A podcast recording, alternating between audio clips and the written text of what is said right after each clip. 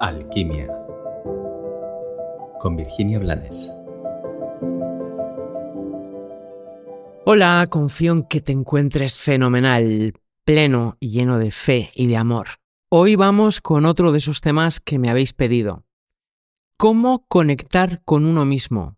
Carajo, este es un temazo, pero este es un temazo en que lo que intento con cada uno de los episodios de alquimia y con cada una de las perlas y con cada taller, mi intención, más allá de que crezca el amor por ti, es que conectes contigo, es que te habites, es que permitas que tu alma, que tu esencia se derrame plenamente en tu cuerpo y se expanda desde él. Esa es mi intención. Entonces, son muchos episodios, son muchas perlas, son muchos talleres. ¿Cómo? Voy a empezar por, en mi opinión, como siempre, ¿qué es lo que me desconecta de mí? Lo que me desconecta de mí es poner el poder fuera. Y pongo el poder fuera cuando estoy siendo irresponsable. Al poner el poder fuera estoy, eh, eh, estoy esperando que me digan qué tengo que hacer, con quién, cómo, sobre todo cómo, cómo, cómo hacer las cosas. ¿Qué y cómo? Le gusta tanto al ego hacer esas preguntas y se enfada tanto cuando no tiene respuestas.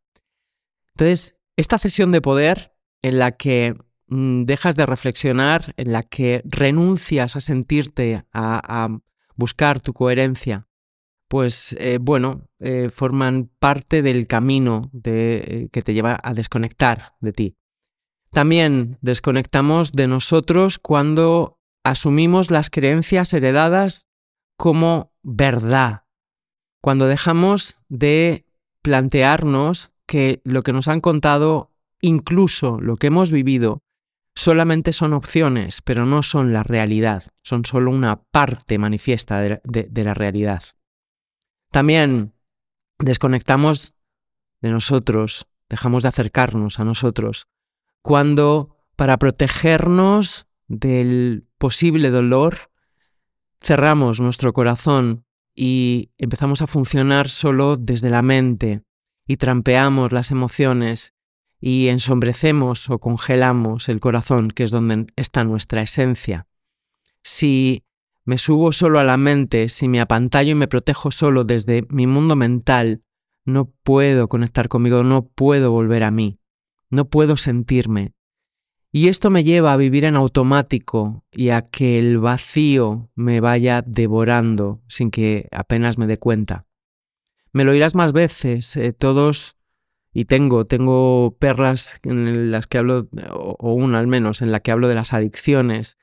Todos eh, buscamos formas de amortiguar o incluso de anestesiar el dolor.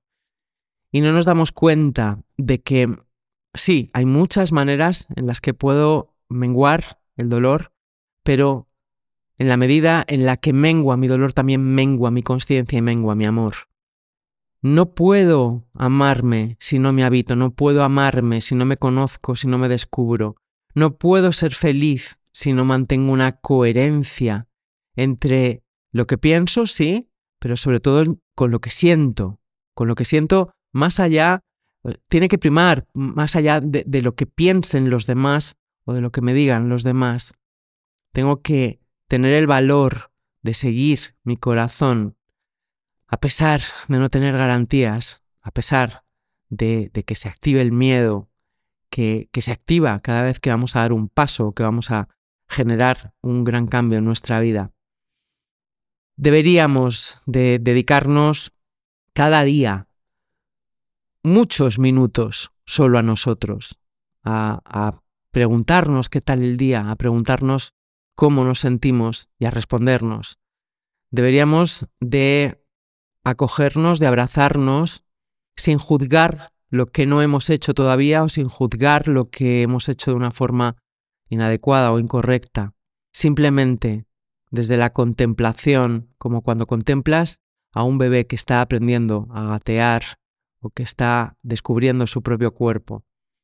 Deberíamos de mirarnos, de mirarnos de verdad, de mirarnos y de vernos en el espejo y también con los ojos cerrados. deberíamos de priorizarnos, porque solo yo, solo tú, solo cada uno de nosotros es el que ha tenido el valor de encarnar. Y solo cada uno de nosotros es el que tiene la capacidad de vivir plenamente y de forma exitosa su travesía. Como te digo, cada uno de mis compartires están, están enfocados a reinstaurar el amor, a, a empujarte o a invitarte a reflexionar y a que te acerques a ti. Confío en que te sirva. Y si consideras que le puede servir a alguien más, estaré encantada de que le compartas este episodio y todos los que tú veas convenientes. Deseo que tengas un maravilloso y bendecido día. Gracias.